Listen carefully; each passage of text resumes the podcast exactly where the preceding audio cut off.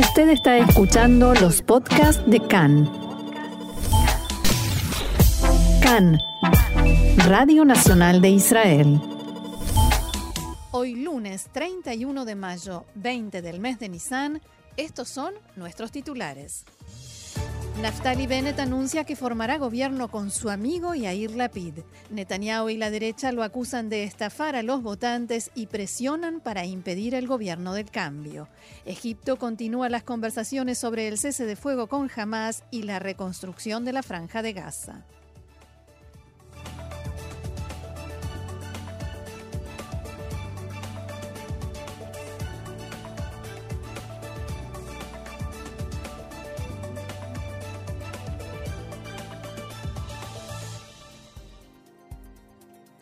Bien, y vamos entonces al desarrollo de la información que por supuesto comienza con política. En la tarde de ayer, recordarán, habíamos informado sobre el casi seguro anuncio de Naftali Bennett de que formará gobierno con Yair Lapid. Bennett y su partido habían dado un ultimátum al Likud y a Netanyahu para que consiguieran los 61 escaños necesarios para tener una coalición o de lo contrario optarían por Lapid y el bloque del cambio.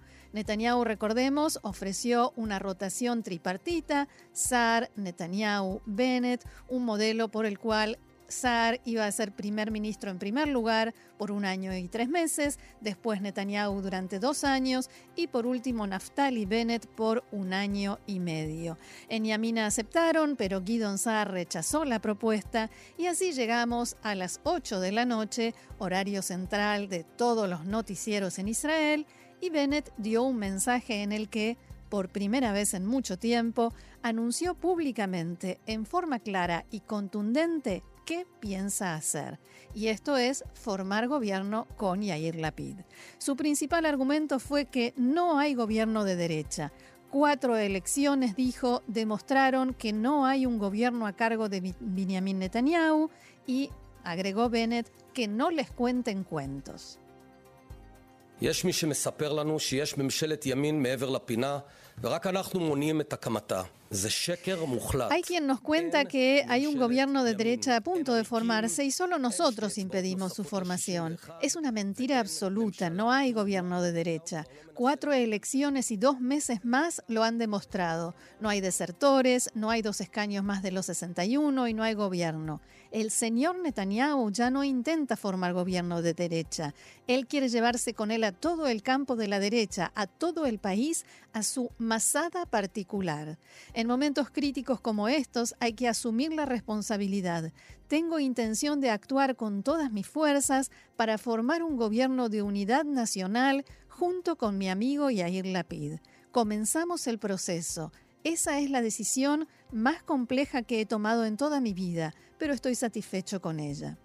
Y continuó, la crisis política en Israel no tiene precedentes a nivel mundial, podemos ir a elecciones, quinta, sexta, décima, desmantelar los muros del Estado, ladrillo a ladrillo, hasta que nuestro hogar se derrumbe sobre nosotros. Podemos, sin embargo, detener la locura y asumir la responsabilidad. Bennett insistió una y otra vez con que no tiene alternativa, no hay gobierno de derecha, la opción ahora es una quinta elección o un gobierno de unidad y cualquiera que diga lo contrario les está mintiendo en forma descarada. Anticipándose a las críticas que sin duda iban a llegar y cómo que llegaron, Bennett hizo hincapié en que no abandona su ideología abro comillas nuevamente, la izquierda está haciendo concesiones difíciles cuando me da a mí, el exdirector general del Consejo de Asentamientos de Judea y Samaria y hombre de la tierra de Israel, el puesto de primer ministro, y a mi amigo Guidon Saar, un claro hombre de derecha, el puesto de ministro de Justicia. No nos hemos movido de nuestra ideología. No es un gobierno que entregará territorios y tampoco tendrá miedo de salir a un enfrentamiento militar si es necesario. El contexto político no frenará nada. Cada una de las partes en este gobierno tendrá el mismo poder de voto y tendrá el derecho a veto. Podemos tranquilizarnos. Si tenemos éxito, haremos algo enorme por el Estado de Israel. En cualquier caso, sabremos que hicimos lo máximo posible en este momento tan difícil. Y nótese el detalle que cuando habló de Lapid dijo mi amigo Yair Lapid y agregó que mostró generosidad y liderazgo. Y cuando se refirió a Netanyahu dijo Mar Netanyahu, el señor Netanyahu. Pocos minutos después llegó la respuesta de Benjamin Netanyahu, quien comenzó diciendo que Naftali Bennett, abro comillas, solo quiere ser primer ministro y no se conforma con un año. No le importa a qué precio y solo piensa en sí mismo. En ese contexto, según Netanyahu, Bennett no quiere evitar las quintas elecciones porque le importa el país, como alega, sino porque sabe que en los próximos comicios será borrado, en sus palabras, después de que incumpliera todas sus promesas electorales.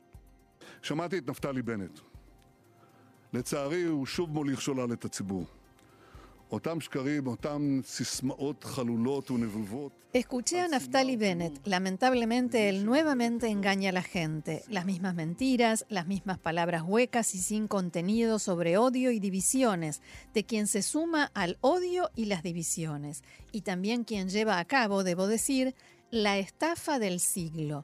Naftali, tus valores pesan menos que una pluma. No hay una sola persona en este país que habría votado por ti si hubiera sabido lo que estás por hacer.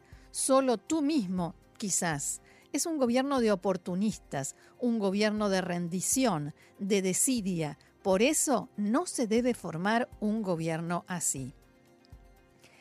El primer ministro reiteró lo que había dicho en el video que filmó junto al mar, lo recordarán, Lapid y Bennett van a formar un gobierno de izquierda peligroso que no sabrá cómo y no podrá defender al Estado de Israel de Hamas, de Irán, ni a los soldados israelíes de la Corte Penal Internacional. Uno de los principales analistas políticos de Cannes precisamente señalaba esta mañana que lo cierto es que este gobierno tan lleno de contradicciones y dificultades de Lapid y Bennett incluirá un excomandante en jefe de Tzal, Benny Gantz, tres coroneles retirados, Yair Golan, Orna Barbibay y Elazar Stern, dos excomisarios de la Policía de Israel, Yoav Segalovich y Miki Levy, Ram Ben Barak, ex vicejefe del Mossad, Omer Barlev, ex comandante de la unidad de élite de Tzal Sayeret Matkal, el doctor Joas Hendel, teniente coronel de la unidad de élite de la Marina Shayetet Shloshestre, y ese gobierno estará encabezado por Naftali Bennett, oficial y comandante también en una unidad de élite. Netanyahu insistió una y otra vez en que todavía se puede formar un gobierno de derecha. Fuentes del Likud dijeron que el primer ministro Netanyahu no tiene intención de bajar los brazos en su lucha por impedir que se forme el gobierno de Lapid y Bennett y que seguirá presionando a los integrantes de, Yamina para que cambien de rumbo. Fuentes del Likud dijeron esta mañana a Khan que resulta difícil imaginar cómo podría Netanyahu impedir que Lapid y Bennett formen gobierno y que esto es casi imposible. Hablando de presiones, anoche otra vez hubo varias manifestaciones, dos de ellas en la entrada de la casa de Ayelet Shaked en Tel Aviv, una a favor, una en contra, y dados los mensajes y las consignas de odio e incitación que se escucharon, el Servicio de Seguridad de la Knesset y la policía decidieron que también Ayelet Shaked tendrá custodia a partir de ahora, además de la que ya tiene Naftali Bennett. Y vamos a ver ahora cómo es el proceso, qué pasa a partir de este momento. Yair Lapid, que recibió en segundo lugar el mandato, tiene que comunicarle al presidente Reuben Rivlin la de Yadi. He logrado formar gobierno y esto debe hacerlo antes del miércoles, momento en que expira el mandato que recibió. A partir de ese momento, Lapid y Bennett tienen una semana hasta que el gobierno deba asumir. En el entorno de, la, de Lapid están considerando comunicarle hoy mismo al presidente que lograron formar gobierno para tratar así de bajar un poco el nivel de presión sobre los integrantes del partido Yamina pero hasta el momento de la asunción formal del gobierno, todo puede cambiar. El Likud continuará presionando y ofreciendo todo tipo de propuestas más que tentadoras a los integrantes de Yamina y de Tikva Hadashah para hacer que cambien de idea. También centrarán esfuerzos en Ram y su líder Mansur Abbas para impedir que den su apoyo al nuevo gobierno. Vamos entonces al calendario. Hasta el miércoles 2 de junio, la PID puede comunicar formalmente que logró formar gobierno. Después el Pleno de la Knesset debe reunirse para votar y formalizar el gobierno y en el bloque de oposición temen que el presidente de la Knesset, Yariv Levin, no solo del Likud, sino muy allegado a Netanyahu, pueda retrasar la convocatoria. Seis días después del aviso oficial de este Alab de Yadí, se deben hacer públicos los acuerdos con los partidos que conforman la coalición y al día siguiente es el juramento, que en Israel no es tal, pero es en definitiva la asunción del nuevo gobierno. Todo esto, como decía, a condición de que Levin no retrase el proceso. Hay quienes dicen que ahora la PID está en un dilema. Se avisa demasiado pronto corre el riesgo de que Levin convoque al Pleno para el día siguiente, para la asunción del gobierno, y él todavía no tenga firmados los acuerdos con todos los partidos. Pero tampoco quiere esperar demasiado por temor a que en esas horas la presión a Bennett y Saar se les haga insostenible y desistan. Lo que es seguro es que todos los partidos del bloque del cambio, como se autodenominan, o sea, la oposición, tienen intención de reemplazar al presidente de la Knesset, Yariv Levin, apenas sea posible. Y en el bloque del cambio las conversaciones se prolongaron hasta muy tarde esta madrugada y continúan hoy. También el titular del partido árabe RAM, Mansur Abbas, lleva a cabo intensas conversaciones con el equipo negociador de la PID para intentar concretar el acuerdo de coalición. Khan pudo saber que en RAM están interesados en votar activamente en la Knesset cuando se deba aprobar el gobierno y darle el voto de confianza y no limitarse a la abstención. Del lado de la lista árabe unificada, uno de sus componentes, el partido Balad, anunció que votará en contra del gobierno que quieren formar la Pidi Bennett porque no declarará a Israel como Estado de todos sus ciudadanos. Y nosotros seguimos adelante, hay más información. En la tarde de ayer, una semana y media después del cese de fuego con Hamas en el Consejo Regional Eshkol, en las poblaciones ubicadas entre la frontera con la Franja de Gaza y la frontera con Egipto, un hombre armado con varios cuchillos logró infiltrarse a un moshav. Los habitantes del lugar avisaron a los responsables de seguridad, uno de ellos, el primero que llegó al lugar, encontró al infiltrado, se le acercó y en ese momento el hombre sacó uno de los cuchillos y lo apuñaló, provocándole heridas leves. Otro de los guardias del moshav le disparó a las piernas y neutralizó al atacante, que fue trasladado a un hospital de la zona. Hasta el desenlace, los residentes del lugar recibieron la orden de permanecer dentro de las casas y así estuvieron durante más de una hora. El Servicio General de Seguridad inició una investigación del incidente bajo sospecha de intento de asesinato en circunstancias de acto terrorista. Y Egipto ha comenzado a aumentar la presión sobre las partes en un intento por lograr el cese de fuego a largo plazo entre Israel y Hamas. Recordemos que ayer estuvo en Israel Abbas Kamel, el jefe de inteligencia de Egipto, que dialogó con el primer ministro Netanyahu y otras autoridades israelíes del área de seguridad. Khan pudo saber que durante estas conversaciones, Kamel planteó una vez más la iniciativa egipcia de llevar a cabo conversaciones indirectas entre Israel, la autoridad palestina y Hamas sobre un alto el fuego a largo plazo en la franja de Gaza.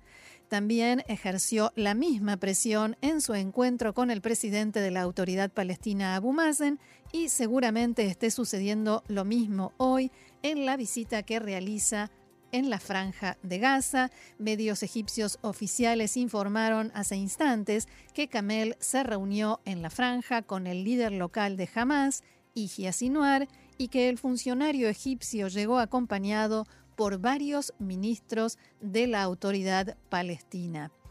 Porque en realidad el mensaje que trae el jefe de inteligencia egipcio hoy a la franja de Gaza es que eh, la autoridad palestina exige que la reconstrucción de la franja se haga únicamente por su intermedio, o sea, que las donaciones que lleguen desde el exterior pasen por Ramallah, por la autoridad palestina, que será quien distribuya ese dinero según su criterio.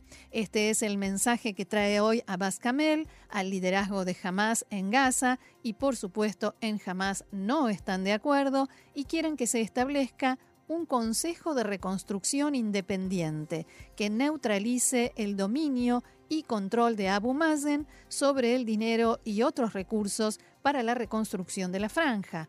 Incluso probaron suerte con el ex primer ministro de la Autoridad Palestina, Salam Fayyad, para ver si él está dispuesto a ponerse al frente de este consejo, pero según fuentes palestinas, Fayyad rechazó la oferta. Nos vamos al Líbano. Allí una fuente de la organización Hezbollah declaró en las últimas horas al diario Anaar que el líder del grupo, Hassan Nasrallah, se encuentra bien y que los rumores acerca de un agravamiento de su estado de salud no son ciertos, son infundados. Al mismo tiempo, otros medios locales mostraron que en la Najia, en los suburbios al sur de Beirut, el bastión de Hezbollah, se realizan plegarias y reparto de agua y pan por la recuperación de Nasrallah. Según estos informes, la iniciativa surgió después del último discurso público del líder de Hezbollah, con visibles problemas para respirar y tos casi constante.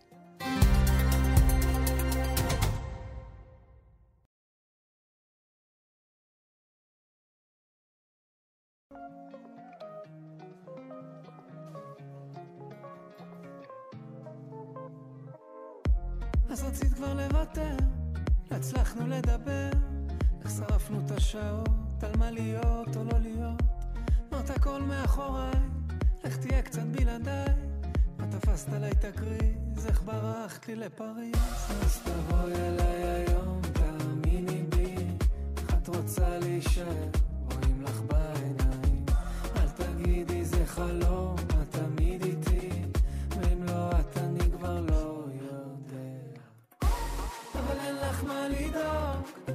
יעבור, הלב שלך עצוב מדי, סגור אליי היום. אין לך מה לדאוג, הפחד יעבור, בלב שלי אוהב אותך, נשאר איתך היום.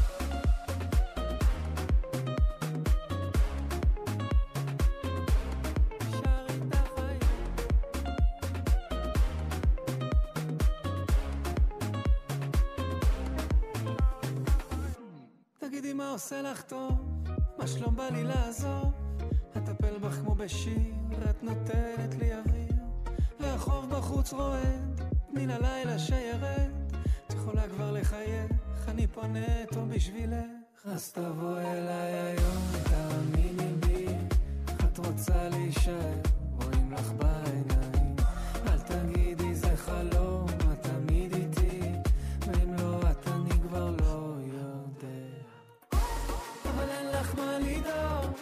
הפחד יעבור, הלב שלך עצוב מדי, סגור אליי היום. אין לך מה לדאוג, הפחד יעבור, בלב שלי אוהב אותך, נשאר איתך היום.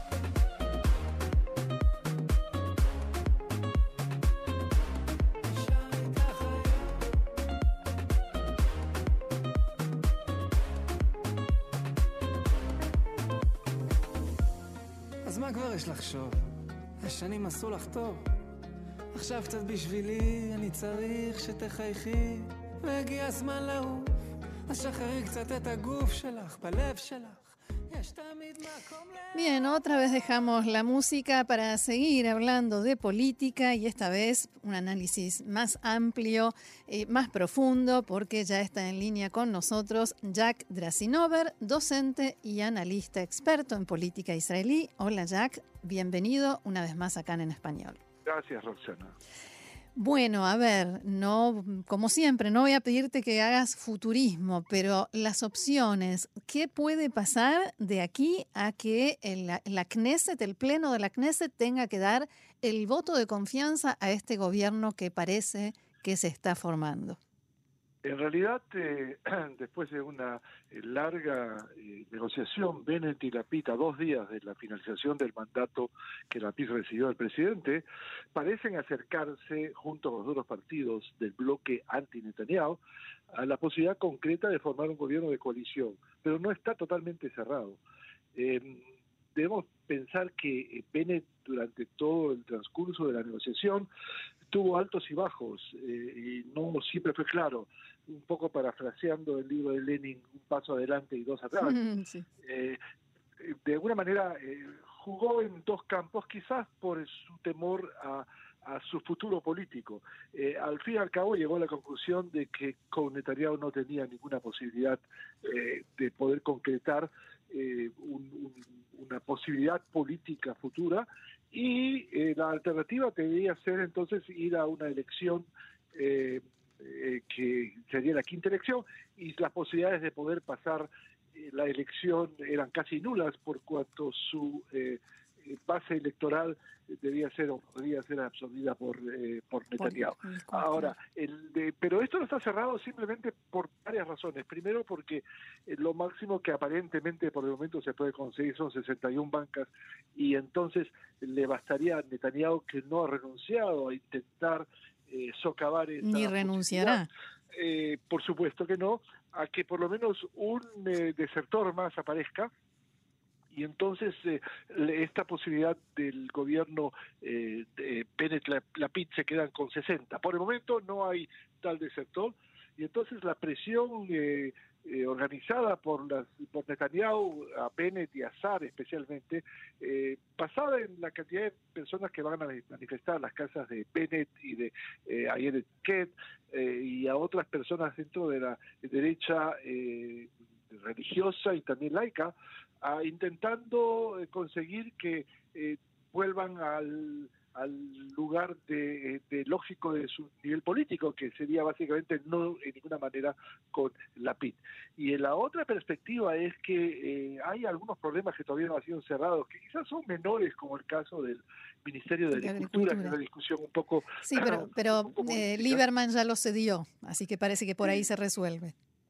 Por eso, pero lo que todavía no está claro son las exigencias de Mahmoud Abbas, no hay que olvidarse que pareció ser muy silencioso Mansur, Mansur días, pero sus eh, de Mansur Abbas, pero sus eh, exigencias van a ser claras. Parece ser que la anulación de la ley Caminets, que es una ley que eh, acorta los plazos para poder de alguna manera eh, combatir la, la la edificación ilegal en los o sin permiso en, en los poblados, especialmente árabes, es prácticamente un, fenómeno desarrollado. Y el otro problema es la heterogeneidad de los componentes eh, de esta coalición, es decir, Yemina con Meretz, Abodá con Gantz, Lieberman y Ram, son elementos que parecen eh, tener un poco eh, más discusión que elementos comunes, pero sí hay algo que los une. Y lo que los une es un pegamento o amalgama muy claro, que es la presencia de Netanyahu en el marco político, y que no se ha eh, no, ha, no ha renunciado y parece ser que si él pierde el gobierno pues se va a convertir en un líder de la oposición que va a hacer una campaña bastante fuerte, muy distinta a la oposición que él tuvo que era eh, casi nula. Claro, muy, muy cómoda. Y esto es una perspectiva que eh, eh, se plantea. Pero, eh, como dije, Bennett y tampoco Sar no tienen otra opción. solamente llegar a este, a este gobierno y tratar de ir a elecciones solamente cuando tengan éxitos en el gobierno o unos logros que puedan presentar a su base. Porque la base definitivamente no va a olvidarles el hecho que dejaron los gobiernos de, de derecha para aunque las mismas bases están divididas, ¿no? Porque hay quienes están manifestando a favor, pero en contra, pero también a favor. Ciertamente, pero eh, lo que no es claro es todavía eh, quién es quién aquí. Mm. Es decir, eh, hay una cierta, digamos, yo diría de que esto es resultado del inicio de la lucha por la sucesión del mandato de Netanyahu dentro de la derecha. Hemos visto personas como Katz y Barkat eh, que definitivamente han anunciado prácticamente lo que tímidamente parecía decirse solamente en círculos cerrados, y es qué pasaría si nosotros, para no perder el gobierno, nosotros el Likud, decían ellos, podíamos presentar otro candidato. Tanto Katz como Barkat se ven así como candidatos naturales de eh, suceder a Netanyahu, a pesar que Netanyahu no hace ningún esfuerzo por plantear que eso es posible, y no olvidarse que Sar también se ve como sucesor, pero SAR para eso ya eh, tiene que ofrecer unos logros en el marco del gobierno que le serviría como plataforma para lo que él piensa en el futuro ser el líder de la derecha israelí. Ahora, estamos a horas de algo que tendría un espacio mucho más protagónico si no estuviésemos en la definición de lo que será el próximo gobierno y es la elección del próximo presidente o presidenta de la nación, con dos candidatos muy diferentes, Itzhak Herzog y Miriam Pérez. ¿Qué posibilidades te parece que tiene cada uno y por qué esta vez el primer ministro Netanyahu le dio a la gente del Likud libertad de votación? Creo que eh, las posibilidades eh, es un poco riesgoso eh, hacer posibilidades porque a diferencia de otras votaciones, la votación por la presidencia que se da en la Knesset es secreta. De manera que... Puede haber sorpresas. Simón Pérez, que perdió la elección con Katzaf, dijo que si él tuviera que contar la cantidad de votantes o de miembros de la iglesia que le prometieron eh, votar por él, eh, él calcularía que sería más o menos 100. Y los perdió. De manera que eh, nadie puede saber. Lo interesante es que Netanyahu guarda sus municiones claramente con respecto a la presidencia. Es decir, lo que él interesa, pienso yo, es lo que llamamos en hebreo la janidad, la amnistía, que es una facultad del presidente. Es decir, que tanto Herzog como Miriam Pérez, si fueran elegidos... Podrían ah, indultarlo. Podrían indultarlo, aunque no se sabe cuál va a ser lo que con eh, Rivlin era imposible prácticamente.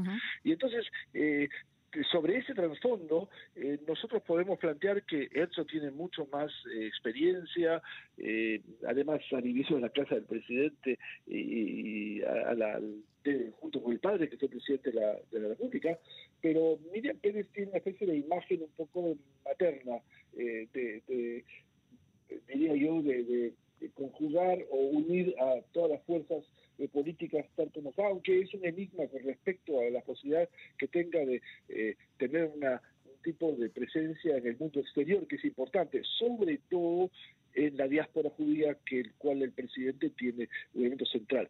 Pero no olvidar que hay otro proceso que está también desarrollándose, casi eh, eh, dejado de lado, y ese proceso judicial eh, que Netanyahu está enfrentando. sí, sí, que, que, hoy siguió declarando Ilan Yeshua en el contrainterrogatorio. sobre todas estas presiones e intervenciones que él cuenta dentro de su labor, ¿no? Como director del sitio Walla. Definitivamente, y esto va a ser un proceso largo. mientras tanto, eh, no queda claro todavía, primero, si va a haber un eh, eh, sucesor claro a Netanyahu, que por el momento no va a ninguna parte. Y la idea es justamente que si no va a haber quinta elección de inmediato como él pensaba, la va a haber durante el próximo año lo que él intentaría es impedir que esta organización de fuerzas heterogéneas alrededor de Bennett, que no con siete bancas que ganó, sino con seis, porque uno de ellos abandonó el, campo y avisó Schicklin que va a votar en contra, eh, puede llegar a la, al, puesto de primer ministro que parece un elemento sin precedentes. y lo que quizás eh, Netanyahu eh, plantea es que este gobierno no va a durar más, es decir, en el primer, la primera necesidad de tomar una decisión con respecto a alguna crisis de, seguridad de fronteras en la, en la franja de Gaza o la necesidad de tomar la iniciativa del desalojo de Han el Ahmad, una, una aldea árabe eh, cerca a 10 kilómetros de Jerusalén, cosa que Netanyahu no hizo, pero que él va a ser el primero en plantearlas. y en reclamar. Para reclamarlas. Y entonces es interesante ver cómo las fuerzas que están detrás de Bennett, que parecen ser las más eh, débiles, un poco, eh, un poco de buena manera estimuladas por el hecho de que van a llegar al gobierno, pudieran tomar acá un, una actitud distinta de romper el gobierno. Pero para En este caso, Bennett eh, no tiene otra alternativa, como vuelvo a repetir. Y entonces la idea es que la amalgama que junta estos partidos es la presencia de Netanyahu. Todo el tiempo que Netanyahu va a estar presente en la política israelí, bien en la oposición o en alguna otra perspectiva, el gobierno va a resistir. Este gobierno, quizás por la renuncia de los eh, diversos elementos y saber que la alternativa es la vuelta de Netanyahu al poder, que ninguno de ellos lo quiere. Por último, me gustaría preguntarte algo que me quedó como una duda eh, primero, me llamó muchísimo la atención eh, esto que dijo Bennett ayer en su discurso de que Netanyahu nos quiere llevar, quiere llevar a todos a, su metzadá eh, privado. Metzadá es un suicidio colectivo, ¿no? Pero la duda que a mí me quedó fue del video que hizo este fin de semana el primer ministro Netanyahu en la playa de Keisaria. ¿Qué quiso decir con eso de que mm, decimos todo esto con la espalda, dando la espalda al mar? Muy simple, eh, todos aquellos que no están conmigo, vale decir con Netanyahu, son una izquierda peligrosa. No importa que en realidad la cantidad de generales y de miembros... Sí, los hemos mencionado hace un ratito.